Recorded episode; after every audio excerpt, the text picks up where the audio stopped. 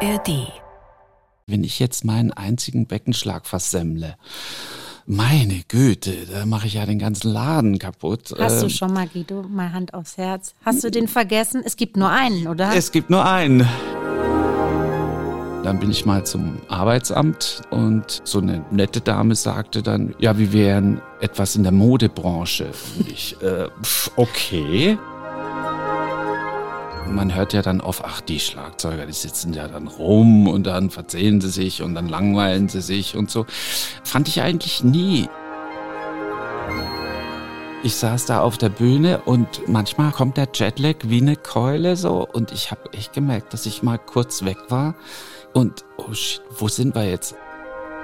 Hallo zusammen, ich bin Anne Schönholz und ich bin Geigerin beim Sinfonieorchester des Bayerischen Rundfunks oder kurz einfach BRSO.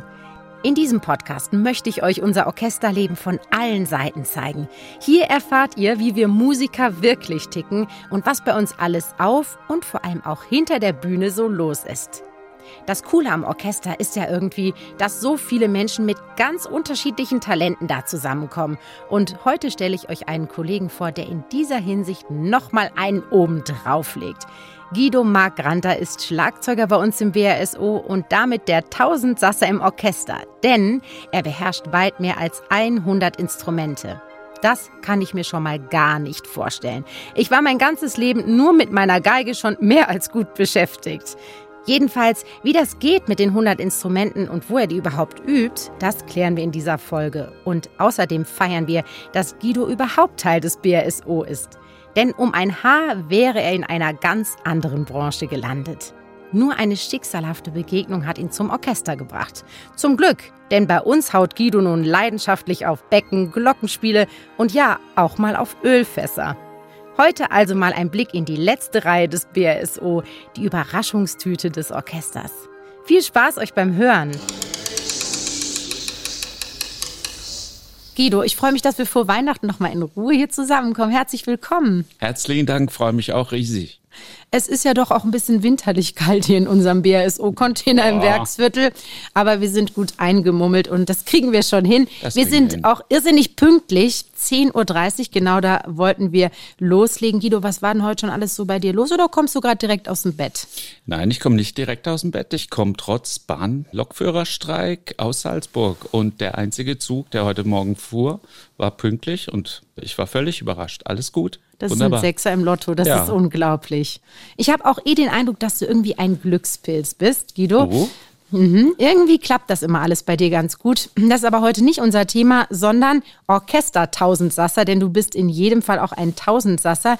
Du bist einer der wenigen im Orchester, die unfassbar viele Instrumente beherrschen müssen. Wie viele sind denn das eigentlich ungefähr? Das ist immer die spannende Frage, wie viel sind's denn? Ich rette mich dann immer, indem ich sage, es sind weit über 100. Aber es kommen noch ein paar Instrumente dazu, ganz exotische Dinge, außer den, ich sag's mal so, normalen Orchesterinstrumenten. Es kommt immer noch was Spezielles dazu. Also das Allerspeziellste war mal so ein Taser, die so Elektroschocks geben. Nein. Ja.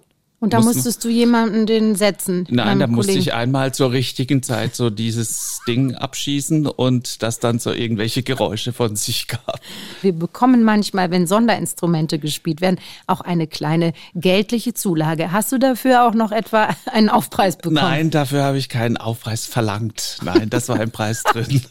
Und was gibt sonst noch so? Also das ist schon absurd, aber welche Ja. Besonderen Instrumente kommen ab und an noch dazu? Also es gab schon Ölfass, es gab schon Windmaschinen, also natürlich die große Windmaschine, die es auch bei der Alpensinfonie gibt natürlich, aber auch so Windschwirbögen oder irgendwie sowas. Das gibt's alles, ja klar. Ölfass. Ja, In Ölfass. die Luft jagen oder draufschlagen? Nee, quasi zertrümmern. Und das Öl floss über die Bühne. Nein, Genau. hoffentlich nicht. Nee. Das ist krass, damit bist du echt eine Ausnahme, natürlich mit deinen beiden anderen Schlagzeugkollegen. Genau. Aber wo ich das Wort schon gerade erwähne, Schlagzeug, vielleicht äh, wissen unsere Zuhörerinnen und Zuhörer auch, dass es auch noch einen Begriff gibt, Schlagwerk, Schlagzeug, das wird irgendwie so beides benutzt. Was ist jetzt was und was bist du überhaupt? Ja, also ich würde mich als Schlagzeuger bezeichnen. Dieses Schlagwerker, dass es zum Beispiel in Österreich gang gäbe, dass man sich als Schlagwerker bezeichnet, um vielleicht so eine gewisse Abgrenzung zu dem, was man im deutschsprachigen Raum generell als das Schlagzeug, nämlich das Drumset in einer Band, in einer Combo, in einer Jazzband oder in einer Rockband. Das wird ja gern als das Schlagzeug bezeichnet, aber wir bezeichnen uns auch als Schlagzeuger, obwohl wir eben ja im klassischen Umfeld uns bewegen. Sind da schon öfter Missverständnisse aufgetaucht, ja. wenn dich Leute gefragt haben, was machst du denn, was ja. machen sie beruflich, ja. Schlagzeuger, und dann genau. war die Enttäuschung groß. Nur nicht die, ich hoffe nicht die Enttäuschung. Dass du nicht nee, so ein cooler äh, Bandschlagzeuger bist. Ja, man, man unterhält sich ja auch manchmal mit anderen Menschen als Musiker. Und wenn, wenn man dann sagt, ja, Schlagzeuger, äh, ja, gibt's da ein Drumset in einem Orchester? Äh, ja, sogar auch manchmal ein Drumset. Aber generell bezeichnen wir uns als Schlagzeuger, die eben die kleine Trommel, das Xylophon, die Becken, die große Trommel, das Marimbaphon, das Glockenspiel und die restlichen 200 Instrumente bedienen. Unglaublich schön, dass du jetzt schon ein paar genannt hast, wahnsinnig vielseitig. Und erstmal denkt man, boah, wie kann man über 100 oder sogar 200 Instrumente bedienen? Aber sag mal, ganz ehrlich, Guido, ist es nicht so, hau ich irgendwo drauf, hau ich auch woanders drauf? Ja, ein bisschen kann man sogar so runterbrechen, weil klar ist ein Xylophon was anderes als eine kleine Trommel, aber wir haben ein Medium in der Hand, die Sticks, die Schlägel und wir hauen drauf und versuchen einen möglichst schönen Klang irgendwie rauszukriegen aus Instrumenten, die eher in der Regel mit laut und äh, nicht so klangvoll wie ein Cello, eine Violine oder eine Oboe sich darstellen. Aber das unterschiedliche Material von so vielen Instrumenten muss doch bestimmt auch anders bedient werden. Nimm mir nicht diese Illusion, dass ihr so Alleskönner seid. Tausend Sasser, dass da jeder Untergrund beliebig auswechseln weiß, auf dem ihr rumkloppt. Nee, ist es natürlich nicht. Also für die verschiedenen Instrumente gibt es verschiedene Spielarten, klar. Aber einen klassischen Schlagzeuger in einem Orchester sollte eigentlich schon die Flexibilität und die Vielseitigkeit auszeichnen. Also für mich ist es genau das, was mir eigentlich Spaß macht. Also wenn ich mir jetzt vorstelle, ich spiele nur kleine Trommel vom Anfang meines Berufslebens bis zur Rente. Hm, okay, ist toll, aber ist vielleicht ein bisschen langweilig. Aber wenn ich weiß, diese Woche spiele ich Becken, nächste Woche kleine Trommel, das ist eigentlich, was es für mich spannend macht. Du hast gerade öfter von der großen Trommel gesprochen. Kann man überhaupt von einer Art Hauptinstrumentarium sprechen oder einem Hauptinstrument überhaupt? Also ein Hauptinstrument, außer natürlich bei uns, bei den Paukenkollegen, die spielen nur Pauke. Klar hat jeder seine Vorlieben. Klar spielen manche wahnsinnig gern die Stabspiele und machen das auch ganz toll. Oder andere sind fantastische Trommler. Stopp, stopp, stopp. Also jetzt sind schon ziemlich viele Instrumentenbegriffe gefallen und ich finde, da bringen wir mal Ordnung rein. Im Grunde ist Schlagzeug ein Sammelbegriff für alle möglichen Rhythmus- und Geräuschinstrumente. Dazu gehören zum Beispiel Becken, Triangel, Pauke oder auch die kleine Trommel. Sogenannte Stabspiele, von denen Guido gerade erzählt hat, sind einfach gesprochen Instrumente, die aus Stäben bestehen. Und die klingen, sobald der Musiker sie anschlägt. Zum Beispiel das Xylophon oder auch das Vibraphon. Es gibt wirklich eine ganze Reihe unterschiedlicher Instrumente und ehrlich gesagt kann das ganz schön gewaltig aussehen, wenn die Schlagzeuger hinter dem Orchester ihr Setup aufgebaut haben. Voller Einsatz betätigen sie den Gong oder auch mal Kuhglocken. Und achtet mal drauf. Die Instrumente sind immer so aufgestellt, dass sie möglichst nah an den Instrumentengruppen stehen, mit denen sie viel zusammenspielen. Wenn zum Beispiel das Xylophon viele Stellen zusammen mit den ersten Geigen spielt, dann steht es also eher auf der linken Bühnenseite bei uns Geigen. Aber wie übt ein Schlagzeuger überhaupt seine Instrumente? Guido kann doch nicht alle zu Hause haben.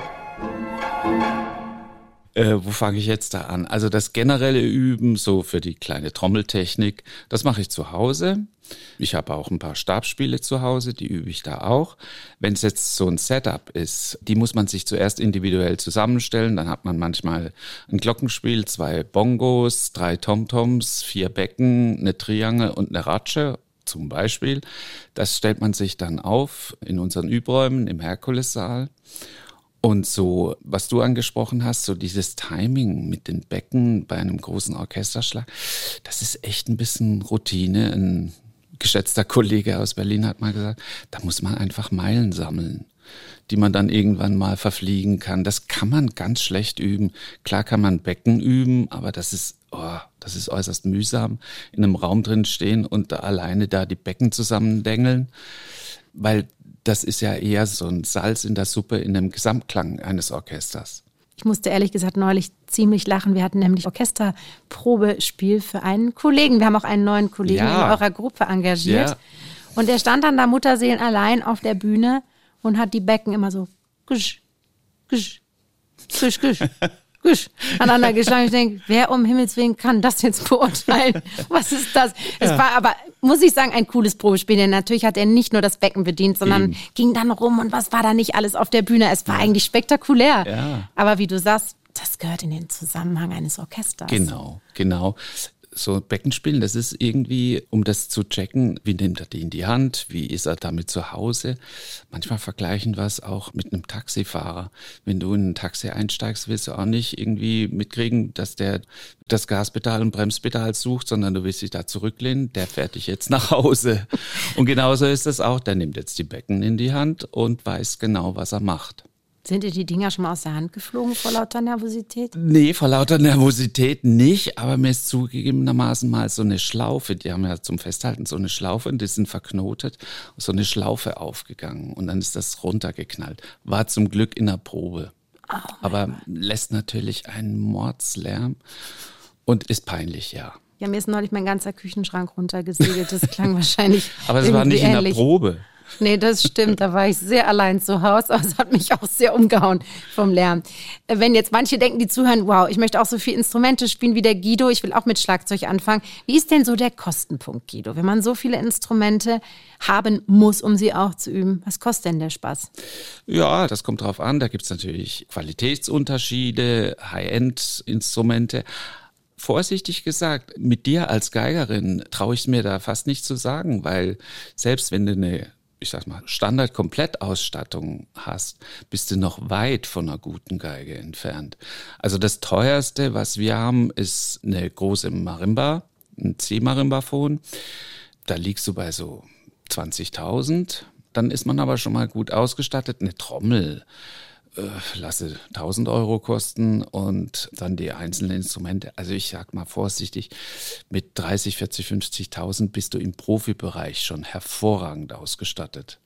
Nach oben natürlich die Grenzen ja. offen, klar. Klar, weil das Ganze gibt es auch vergoldet. Ja, natürlich. Schnickschnack dran. Und, und einfach von der Menge. Natürlich ja, kann man klar. 20 Tom-Toms haben. Aber zum Glück haben wir ja auch Dienstinstrumente und wir sind da gut ausgestattet und können auf die natürlich zurückgreifen. Logisch, das ist aber auch echt ein Muss, weil ja. ich meine, jede ja. Kleinigkeit oder was hast du ja gerade eben alles erwähnt, Ölfässer, die kannst du dir ja nicht zum Üben Ja, die stelle ich mir auch ungern in die. Nee, das ist nicht so schön. Nee. Wobei abends nochmal statt Kamin. Ja, auch, ganz auch lass uns mal das Ölfass anmachen. ich merke schon, ihr seid ganz romantisch. Ja, daheim. wir sind sehr romantisch zu Hause wo du schon eben mit der Geige verglichen hast, Guido. Ich komme auf die Bühne und bin eigentlich sehr froh, wenn man mir einen Stuhl hingestellt hat. Notenständer ist da und Noten wären auch ganz gut. Bei dir ist der Aufbau komplizierter. Wie lange dauert das, bis du überhaupt mal einen Ton spielen kannst? Also das kommt ganz drauf an. Bei einer Bruckner 7 gehe ich auf die Bühne und unsere freundlichen Orchesterwarte haben mir die Becken hingestellt. Dann setze ich mich hin und freue mich, erst mal eine Stunde zuzuhören irgendwie. Bei einer Musica Viva sieht's ganz anders aus. Da sind wir teilweise wochenlang mit der Vorbereitung beschäftigt. Wo kriegen wir welche Instrumente her? Wer braucht was? Haben die Aushilfen die Noten schon? Und in der Regel brauchen wir da schon so vor dem ersten Probentag auf der Bühne so ein, zwei Stunden locker. Unglaublich, ja. weil du das gerade so selbstverständlich sagtest, für die Musica Viva, also für unsere Reihe der zeitgenössischen Musik, nehmen wir ganz viele Aushilfen dazu, das ist was, was wir echt nochmal hier unbedingt erzählen müssen. Die Bühne ist selten so voll wie bei der Musica Viva. Irgendwie sind die Komponistinnen und Komponisten heutzutage wahnsinnig motiviert, für möglichst viele Instrumentalisten zu schreiben. Und vor allem auch eben im Bereich des Schlagwerks. Das heißt, ihr steht da mitunter mit, keine Ahnung, können schon mal sechs, sieben, acht Leute sein. Das können auch mal zwölf sein oder noch mehr. Ich glaube, das meiste waren mal 16 oder so. Ja, klar. Also da ist schon Stress vor der ersten Probe. Ah, wo sind bei euch die Triangelschlägel? Ah, in der Kiste. Ah, nee, in der anderen. Und dann geht man schnell raus und will eigentlich seine Sachen nochmal durchspielen. Also so richtig entspannen tun wir dann erst so nach fünf Minuten, wenn die Probe läuft. So, wenn alles mal steht. Ja, und das ist ja auch richtig ein Dschungel da, wo ihr da ja. auf der Bühne seid. Denn wenn da so viele Schlagzeugerinnen und Schlagzeuger mit ihrem Instrumentarium stehen, ich erlebe es immer, wenn ich dann einfach mal schnell auf die Bühne kommen will und muss mich durchschlängeln Kann zwischen irgendwelchen, ja. weiß ich nicht was. Also sehr anspruchsvoll, bis mal da alles steht. Völlig anderer Job, muss ja. man sagen, als bei uns so im Streicherapparat. Natürlich wollen wir gleich auch noch viel mehr über die konkrete Rolle von dir und überhaupt von allen Schlagzeugern im Orchester wissen. Aber vorher wollen wir doch unbedingt wissen, Guido, wie du überhaupt zum Schlagzeug kamst. Ich kann das hier schon mal verraten. Das hast du mir erzählt, dass es erfrischend anders war bei dir als bei vielen unserer Kolleginnen und Kollegen. Denn du bist nicht so in diese Musikerfamilie hineingeboren. Deine Eltern haben mal was anderes als Musik gemacht. Aber du warst Schlagzeuger in der Schulband. Und wie kam es überhaupt dazu, Guido? Also wie du sagtest, ich komme aus einem nicht musikalischen Elternhaus. Also mein Werdegang ist nicht so wie vielleicht bei dir, so kurz nach der Entbindung schnappte sie sich ihre 128. Geige und übte Tonleitern oder irgendwie dergleichen. Woher nee, weißt du äh, das? Äh, ja, ich, ich habe es mir echt gedacht. Nein, es war so, Freunde, die Gitarre spielten in der Schule, sagten, ah, wir wollen eine Band machen, aber ein Drummer fehlt, Schlagzeuger. Und ich hörte wahnsinnig gern Musik immer schon. Und ja, das hat mich auch immer fasziniert. Wenn ich irgendwo eine Kapelle gesehen habe, habe ich immer die Trommler geguckt und fand das cool. Und dann habe ich meinen Eltern einfach mal gesagt, ich glaube, ich würde gern Schlagzeug spielen. Und die sagten, okay. Und dann kam das noch ein paar Mal. Ich meine, das ist ja jetzt nicht wie, oh, ich hätte gerne einen Fußball, den man dann schnell kauft. Das war ja dann schon eine größere Sache, ist ja auch ein größeres Ding, so ein Schlagzeug. Und also kurz und gut, irgendwann sind mein Papa und ich in ein Musikhaus und haben ein Schlagzeug gekauft.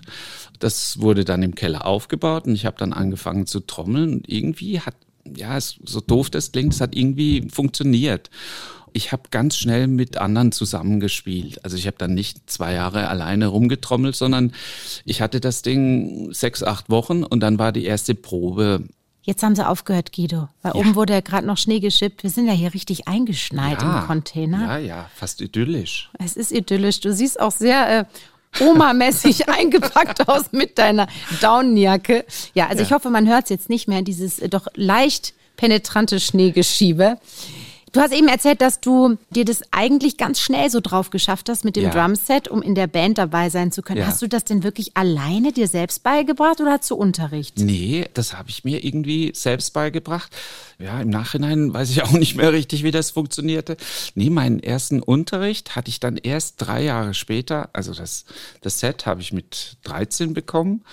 Und den ersten Unterricht hatte ich mit 16 und das hatte eigentlich nur den Grund, weil ich in der Schule Musikleistungskurs machen wollte und eine wahnsinnig tolle Musiklehrerin mir damals sagte, okay, kannst du gerne machen, aber da kannst du dich da ein Set aufbauen, ein bisschen rumtrommeln. Da musste irgendwie, ja, klassisches Schlagzeug irgendwie spielen. Und dafür brauchst du Unterricht und die hat es dann auch in die Hand genommen, hat mir einen ganz tollen Lehrer besorgt und da hatte ich dann erst mit 16 meinen ersten Unterricht. Wahnsinn. Mhm. Also so hast du die Kurve zur klassischen Musik quasi dann gekriegt. Genau, ja. Finde ich doch interessant, weil wenn man jetzt auch schon mal in so eine Rock-Pop-Band reingeschnüffelt ja. hat, sage ja, ich mal, und dabei war, das stelle ich mir auch total fesselnd vor. Aber es hat dann doch das Orchester gewonnen, sozusagen. Ja, weil es eben mit dem Rockstar leider nichts geworden ist. Muss ich ja dann ins Orchester. Nein, nein, nein, nein. Mich hat das irgendwie ja richtig angemacht, so das Orchester, dieser Klang und man hört ja dann oft, ach, die Schlagzeuger, die sitzen ja dann rum und dann verzählen sie sich und dann langweilen sie sich und so. Fand ich eigentlich nie. Ich fand dann immer auch so klasse, wenn in so einem Tutti-Klang plötzlich so eine Triangel da silberig drüber strahlt. Mir hat das immer gefallen und ehrlich gesagt, ich mache das bis heute gerne. Das merkt man ja auch tatsächlich an. Du strahlst immer mit deiner Triangel. ja, hoffentlich. Ich strahle mehr als die Triangel. Das will schon was heißen. Wenn was die frisch heißen. geputzt ist, das ist schwierig mitzuhalten. Ja, aber hallo. Wie ging es denn dann weiter, Guido? Also war dann klar, das möchte ich auch studieren? Nee, überhaupt nicht. Das hatte verschiedene Gründe. Eben, ja, wie erwähnt, nicht musikalisches Elternhaus. Dann hast du da nicht so eine Affinität, so einen Musikerberuf, sondern ja, du denkst halt, ein Beruf ist etwas, wo man morgens zur Arbeit geht oder je nachdem was macht und abends nach Hause kommt und ich hatte dann für mich ausgesucht, da ich auch ja, Technik interessiert schon immer war, ich wollte Toningenieur werden. Und hast dich dann beworben? Hab mich dann beworben. Und Sollen wir das Thema wechseln? ja, jetzt müssen wir das Thema wechseln, weil jetzt wird's peinlich. nee, die Einschreibevoraussetzung für das Studium war ein sogenanntes künstlerisches Praktikum. Und dafür machte man Aufnahmeprüfung und die habe ich nicht geschafft. Ach, Ja, Guido. ja. Was hast du denn da vorgespielt? Bach Amol Violinkonzert auf dem Xylophon, das hat ihm scheinbar nicht gefallen. Unser lieber Kollege Clemens Kamp, mit dem ich mich mal darüber unterhielt, er ist Toningenieur, der sagte dann, äh, das hat doch jeder geschafft, der einen Instrumentenkoffer unfallfrei am Pförtner vorbeigebracht hat. Was war da los? Ich weiß es auch nicht. Ich finde es ja ganz gut, dass das nicht geklappt hat. Ja. Aber wie ging es denn dann weiter? Ja, wie ging's dann weiter? Dann ging's auch nicht so ohne Ecken und Kanten weiter. Dann dachte ich, naja, also jetzt muss ich ja irgendwas beruflich machen. Und dann bin ich mal zum Arbeitsamt damals, zur Berufsberatung und lief da hinein und so eine nette Dame sagte dann, ja, was sind denn Ihre Interessen? Und ich sagte, hm, das und das und das. Ja, wir wären etwas in der Modebranche. Und ich, äh, pf, okay. Was hattest du denn an an dem Tag? Das weiß ich nicht mehr. Ich weiß auch nicht, wie die da drauf kam. Aber ja, dachte ich, okay, mache ich. Und dann habe ich mich beworben bei so großen, ja, Kleidungshäusern und habe dann da auch eine Stelle gekriegt. Das hast du gemacht. Du warst im Kaufhaus unterwegs und hast dann die Herren der Schöpfung beraten, wie sie sich kleiden sollen. Nein, ich habe es nicht so. gemacht, weil ich dachte, ach komm, einen Schuss mache ich. Ich hatte ja mich auch noch bei Banken beworben. Zahlen fand ich irgendwie auch ganz nett und habe da auch noch eine Stelle gekriegt äh, für so einen dualen Studiengang als Bankbetriebswirt. Hab aber an einem Tag war Aufnahmeprüfung und da bin ich morgens einfach mal hingefahren Jetzt aber für Musik, für also Musik, für Schlagzeug. für Schlagzeug, Mhm. ja. Und das hat dann auch geklappt. Ich sag's und ja, Tausendsasser. ja, Krass. ja. Und äh, dann war eben die Frage, ja, was mache ich denn jetzt? Ja, die Modebranche, da dachte ich, oh, okay, ist vielleicht lustig, aber nee, das mache ich nicht. Aber ich habe dann wirklich bei der Bank den Arbeitsvertrag unterschrieben gehabt. Klar, ich kann es meinen Eltern auch nicht verübeln. Die hätten es, glaube ich, ganz gern gesehen, wenn ich dann irgendwann dann gesagt hätte, okay, lass uns mal shoppen gehen, ich brauche Anzüge, weil ich gehe jetzt zur Bank. Aber ich bin dann zum damaligen Ausbildungsleiter der ja entsprechenden Bank gegangen und habe ihm von meiner Problematik erzählt. Und er hat mich angehört und hat gesagt, okay, wir treffen uns genau in einer Woche. Ich soll es mir nochmal durch den Kopf gehen lassen. Er weiß jetzt Bescheid. Und dann sehen wir weiter. Und dann bin ich nach einer Woche hin, war so schlau wie am Tag vorher. und dann sagte er, okay, hat, der hat den Bildschirm auf dem Schreibtisch, dreht den zu mir, dann fährt er den Cursor runter und drückt die Delete-Taste und sagt, okay, Sie sind raus, viel Glück in Ihrem Leben, Sie müssen auch mal was riskieren. Und mir blieb echt der Atem stecken. So. Der hat Und dich einfach rausgelöscht, die Entscheidung mich- für dich der, getroffen. Der hat die Entscheidung für mich getroffen, ja. Und wie bist du da raus? Was war dann dein Gefühl, als du auf die Straße tratst? Äh, also ich spüre es noch jetzt. Ich kriege jetzt gerade eine Gänsehaut. Ich, ich wusste, ich, äh, mir war schwindlig, mir war alles und ich dachte, was war das jetzt? Das ist, war eine völlig verrückte Geschichte. Der Mensch hat quasi mein, mein Leben in die Hand genommen, ja. Toll, Guido. Das Ja. ist aber echt eine coole Geschichte. Ja. Mein Gott, was für ein Banker, der einfach mal die Lebensentscheidung für Ja. einen jungen Mann trifft. Ja, und die Richtig Geschichte toll. geht sogar fast noch ein bisschen weiter. Er hat dir Geld geschenkt. Nein, er hat mir nicht Geld geschenkt. Irgendwann, pff, 20, 25 Jahre später, habe ich mich mit meiner Frau darüber mal unterhalten. Und sie fragte dann, gibt's den Menschen noch? Und dann habe ich gesagt, weiß ich nicht, aber ich hatte mir seinen Namen gemerkt. Und dann habe ich ihn gegoogelt, habe ihn gefunden, mittlerweile Management Trainer. Und dann dachte ich, dem schreibe ich jetzt mal eine Mail.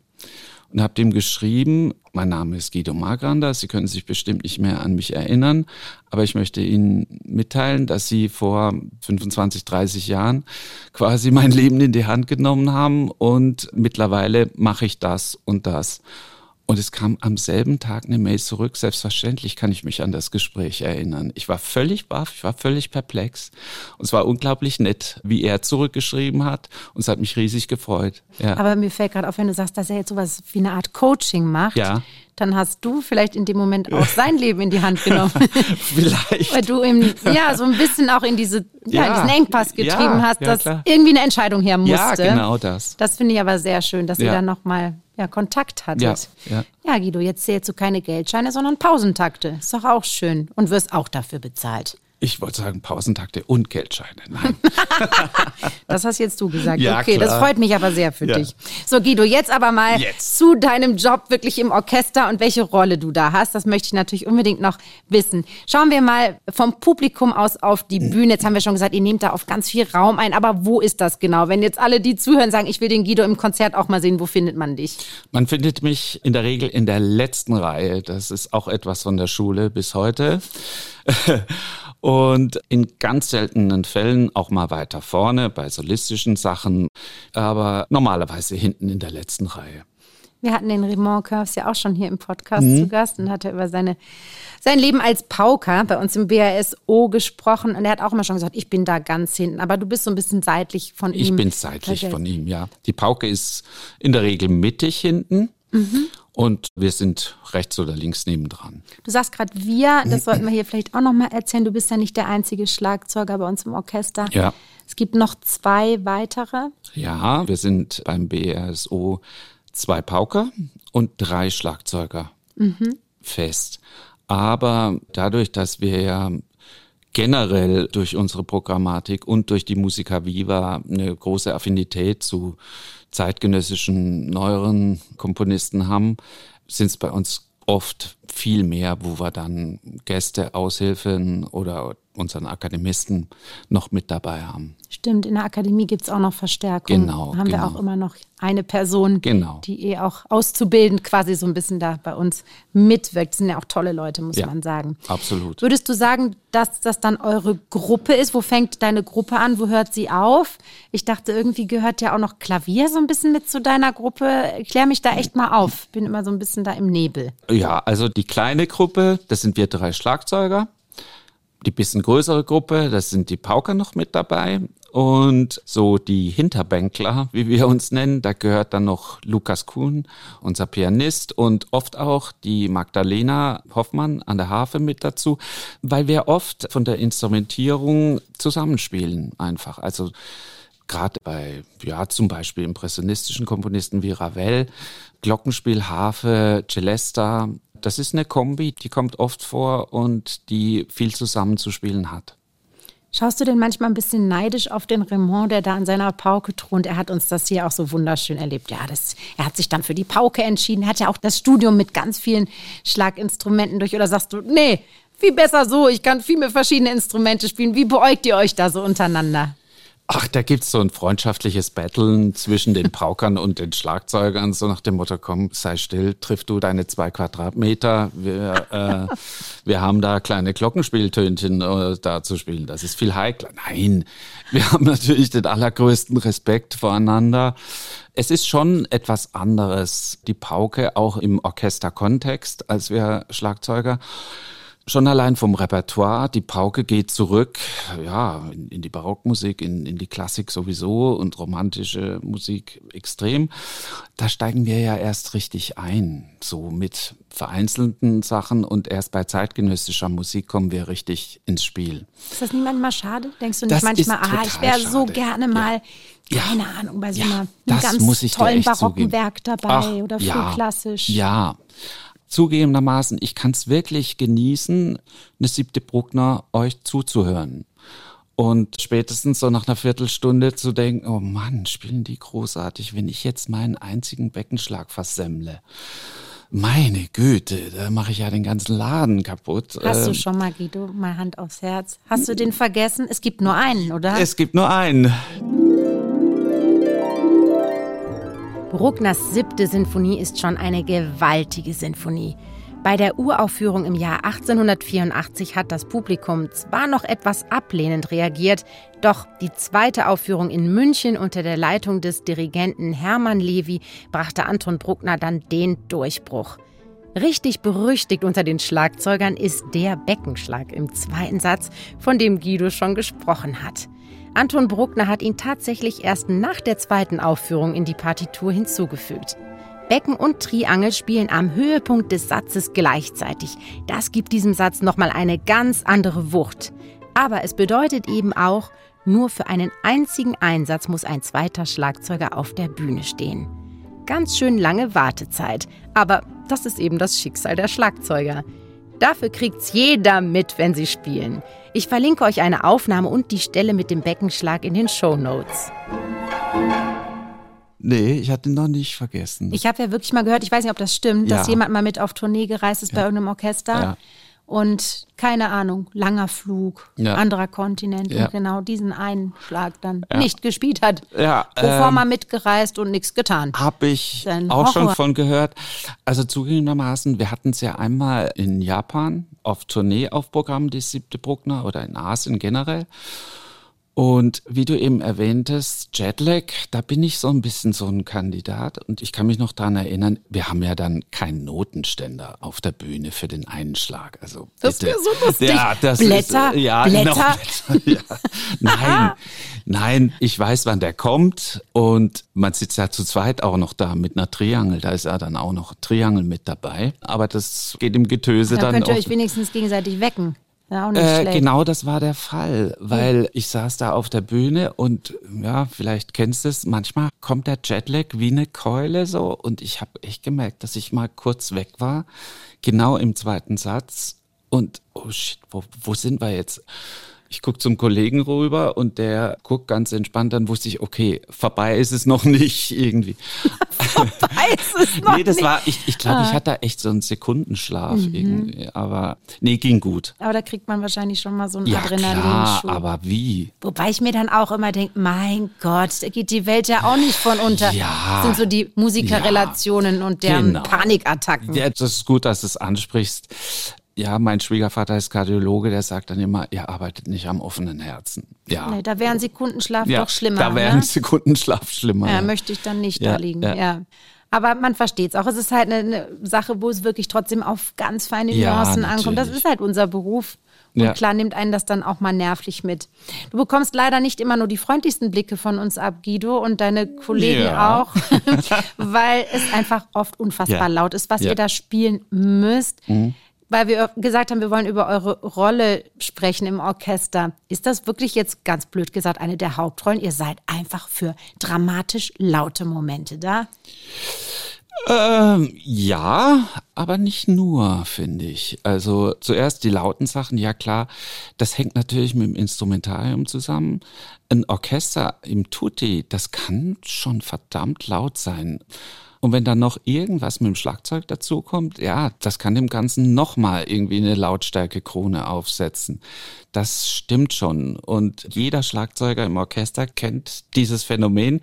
Es ist unfassbar laut im Orchester. Man spielt noch gar nicht. Es ist tierisch laut. Und dann kommt ein Beckenschlag, der gar nicht so laut ist und alle drehen sich um. Ah, ist das jetzt laut? Ja. Entschuldigung, es war schon vorher mega laut. Ja. Die Bogenhaare reißen, das Bo- Kolophonium ja. sprüht durch die Ja. Gegend und dann, das Becken war mir wirklich zu laut. Ach, muss das so Die laut sein? Mundstücke Ja, triefen äh. los. So ist das. Genau. Aber das Becken Ja. war wirklich zu viel. Das ich verstehe schon. Ja, okay. ja. Das ist so zum Beispiel so eine Sache, die kriegt man im zunehmendem Alter, wie meinem, kriegt man das dann mit. Genau in solchen Momenten forciert man nicht. Dann hält man sich sogar fast eher ein bisschen zurück. Weil es ist dann auch nicht nötig, um es physikalisch auszudrücken. Man hat eh so seinen Frequenzbereich, wo man recht alleine ist. Das geht dann schon gut drüber. Also man muss da wirklich nicht forcieren. Aber die Blicke, die kenne ich natürlich, klar. Ja, und das Problem ist, es ist ja so punktuell. Ja. Das, was du Ja. jetzt beschrieben hast, so ein Ja. Gesamtorchesterklang, der ist wie so eine, ich sag mal, so eine unglaublich dichte Wolke. Genau. Die kann auch wie so eine Regenwolke echt sehr dicht sein. ja. Aber dann kommt von euch einmal so ein Bang. Ja. Oder auch so was Helles, so ein, so ein Ja. Ambossschlag oder so, Ja. wo du wirklich denkst, jetzt gerade ist mir alles im Ohr geplatzt, was ich. Genau. Das ist diese Frequenz. Genau, das sind die, Die ist- Frequenzen, die wir dann noch zusätzlich zu diesem Wust an Klang nochmal hinzufügen, die dann äußerst unangenehm, ja, klar, wissen wir alle. Und wie ist es mit deinem eigenen Gehör? Lass ich regelmäßig checken, ist erstaunlicherweise ganz gut, ja. Aber so Gehörschutz? Ja, ist immer ein Thema. Klar, beim Üben haben wir Gehörschutz. Manche Kollegen können gut mit Gehörschutz spielen. Zugegebenermaßen, ich tue mich manchmal ein bisschen schwer. Hab den natürlich auch bei manchen Sachen drin, wo es einfach permanent laut ist. Da habe ich auch einen Gehörschutz drin, ja. Ihr seid, und deshalb hast du euch auch als gemeinsame Gruppe beschrieben, Schlagzeuger, dann eben oft auch noch Klavier, sowieso Pauke, Harfe Ja. auch, so ein ganz wichtiges rhythmisches Fundament des Mhm. Orchesters. Raymond hat hier mal gesagt im Podcast, also unser Solopauker, ich kann locker mal den Dirigenten aus der Kurve hauen. Ich bin nämlich eigentlich hier der zweite Dirigent. Der hat ja schon unglaubliche Möglichkeiten, da auch wirklich rhythmisch zu führen. Wie sieht's bei euch aus? Hast du da auch diese, diese Kraft? Nicht so permanent wie die Pauke. Die zugegebenermaßen ja allein schon mal, wenn man das Orchester von der Sitzweise betrachtet, vorne steht ein Dirigent, nimmt's Tempo in der Hand und genau gegenüber, auf der gegenüberliegenden Seite ist der Pauker, der durch seine Stimme, durch sein Instrument auch in die Hand nehmen kann.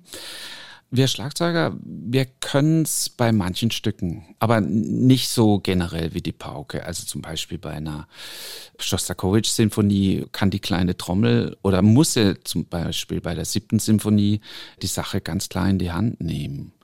Dann hat man dieses Gefühl, okay, ich glaube, jetzt habe ich den Laden ein bisschen im Griff. Der Laden läuft. Der Laden läuft. Was bei uns auch hier immer sehr schön läuft, Guido, ist, dass wir ein Spiel spielen. Oh. Und ich weiß schon, dass du gern dabei bist. Ich Ja, kenne dich klar. doch ein bisschen. Orchester Tausendsaster ist heute unser Thema und ich habe jetzt schon im Gespräch festgestellt, dass du natürlich nicht nur sehr vielseitig sein musst mit deinen 100.000 Instrumenten, die du im Orchester spielen können musst, sondern dass du auch schon viel beruflich erlebt hast. Ja. Und das ist ja mit Entscheidungen verbunden und deshalb spielen wir heute mal ein Spiel, Entscheide dich. Ja, wir wollen mal wissen, wie Okay. entscheidungsfreudig du so bist. Wir konfrontieren dich jetzt hier mit ein paar Situationen und du darfst mal überlegen, wie du dich entscheiden würdest. Bist du bereit? Äh, Ich bin aufgeregt. Nee, also so wirklich wichtig ist es nicht. Da sei lieber bei deinem magischen Beckenschlag aufgeregt. Also gut. Das lohnt sich mehr. Schieß los, komm. Nummer eins. Das BRSO macht leider morgen dicht. Würdest du bis zu deiner Rente lieber als Boutiqueverkäufer oder als Bankangestellter arbeiten? Boutiqueverkäufer. Das kam jetzt schnell. Ja. Guido, du bist aber auch so ein Schicker, muss ich sagen. Heute auch wieder. Ist irgendwie Echt? Oh, farbenfroh danke. und trotzdem klassisch. Ist das wirklich eine Leidenschaft von dir? Ja, ich, äh, ja, was soll ich da sagen? Äh, manche Kollegen nennen mich auch den Modezar. Pff, Ja, ich weiß nicht, woher das kommt. Nee, ich hatte früher, so, so als Kind gab's doch die Versandhauskataloge. Da habe ich mir auch immer die Damenklamotten angeguckt. Nein, Guido. Echt, es ist wahr. Es ist echt wahr. Ist ich staune selbst. Das ist doch schön. Ja. Super. Also es gibt hier immer mehr Leute, mit denen ich shoppen gehen kann. Wir hatten schon Melanie hier, die steht ja auch so auf ausgefallene Klamotten, vor allem unsere Oh, Kollegin ja, ja. Melanie Rothmann. Ja, ja, es gibt für die nächsten Tourneen sehr Ja. viele Optionen. Wunderschön. Also weiter, Weiter. geht's. Situation Nummer zwei. Das BSO bleibt bestehen, aber die Stelle des Schlagzeugers wird ab morgen komplett gestrichen. Würdest du dann lieber als Harfenist oder als Geiger weitermachen? Harfenist. Und warum? Naja, also, weil äh, die Nähe zum Instrument, ihr seid einfach weiter weg.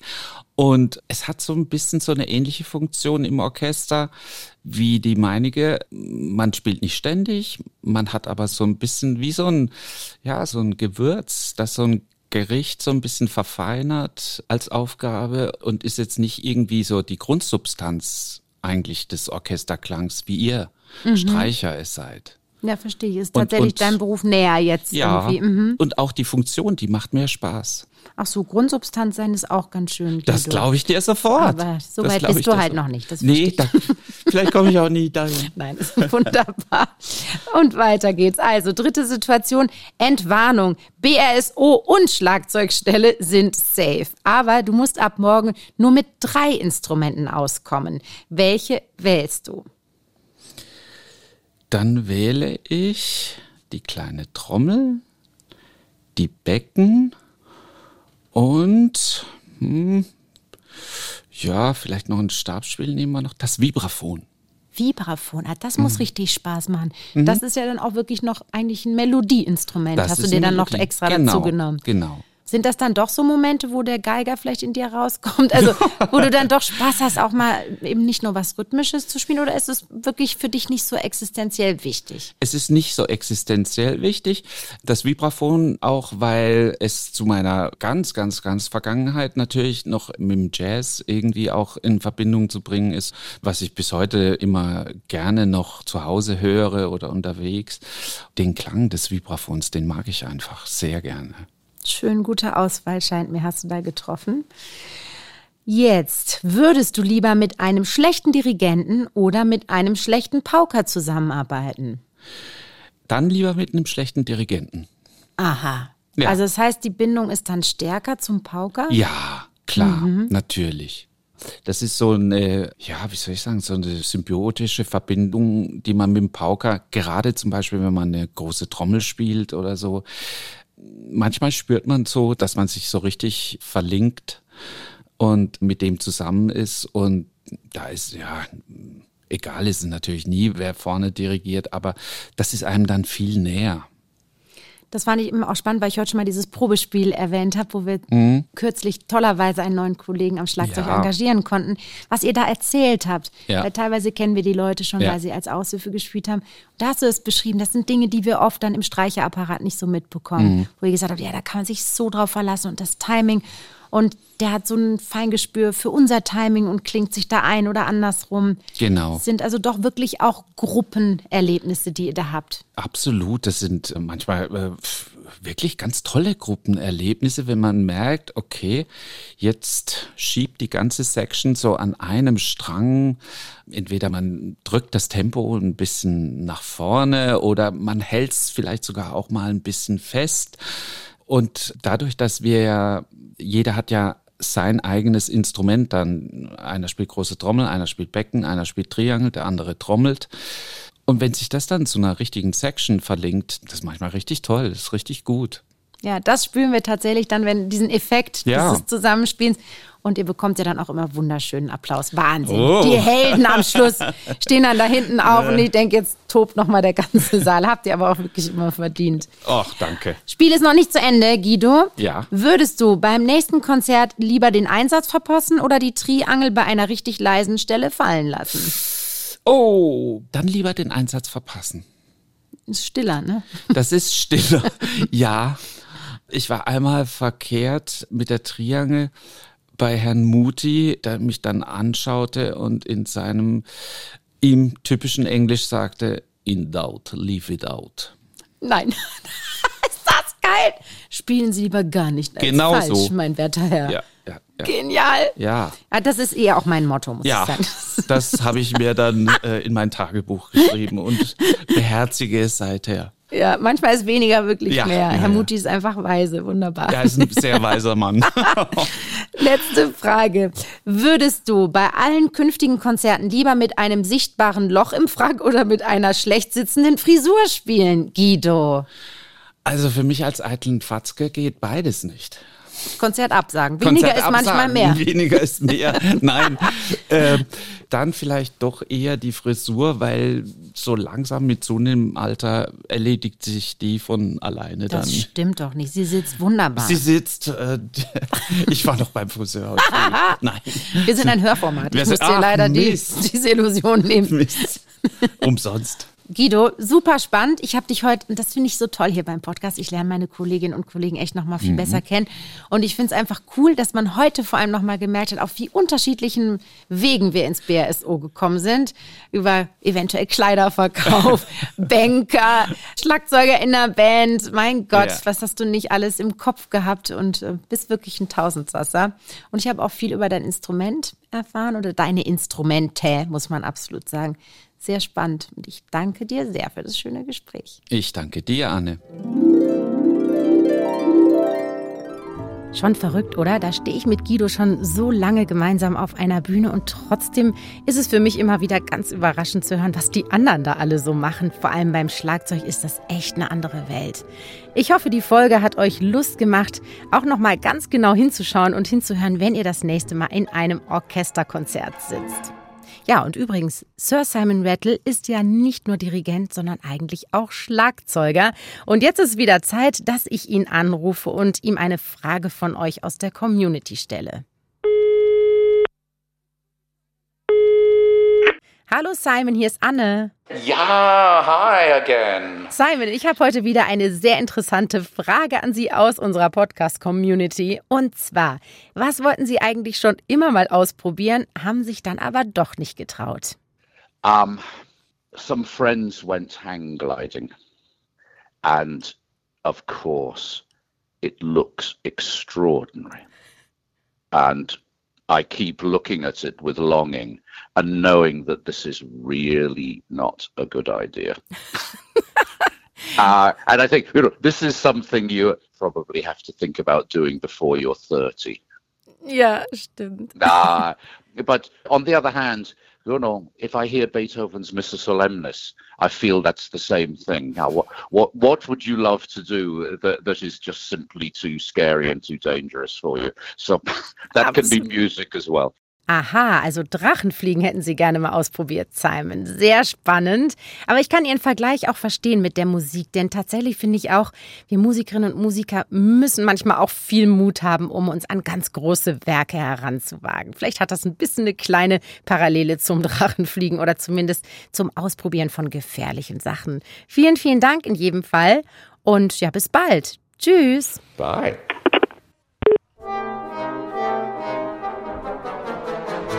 Bevor wir hier aber für heute Schluss machen, habe ich noch einen Podcast-Tipp für euch. In dieser Folge habe ich ja mal wieder festgestellt, was intensive Gespräche auslösen können. Dass wir nämlich diejenigen, bei denen wir dachten, dass wir sie vielleicht schon kennen, nochmal mit ganz anderen Augen sehen. Das ist auch das Ziel des Podcasts 1 zu 1 der Talk. In Gesprächen unter vier Augen erzählen die Gäste von ihren spannenden Biografien, ungewöhnlichen Berufen oder Momenten, die alles verändert haben. Hört doch mal rein. In der ARD-Audiothek gibt es zum Beispiel Folgen mit Transformationsforscherin Maja Göpel oder Kabarettist Dieter Hildebrand. Und wenn ihr Fragen, Themenvorschläge oder Feedback zu unserem Orchester-Podcast habt, dann schreibt mir einfach über Instagram oder Facebook. Und wenn euch der Podcast gut gefällt, abonniert ihn doch gerne, erzählt davon euren Freunden, Freundinnen und Bekannten und lasst mir sehr gern auch eine gute Bewertung da. Das wäre super. Wir machen jetzt erstmal eine kleine Weihnachtspause und hören uns dann wieder im Februar. Macht's ganz gut und kommt gut ins neue Jahr. Eure Anne Schönholz.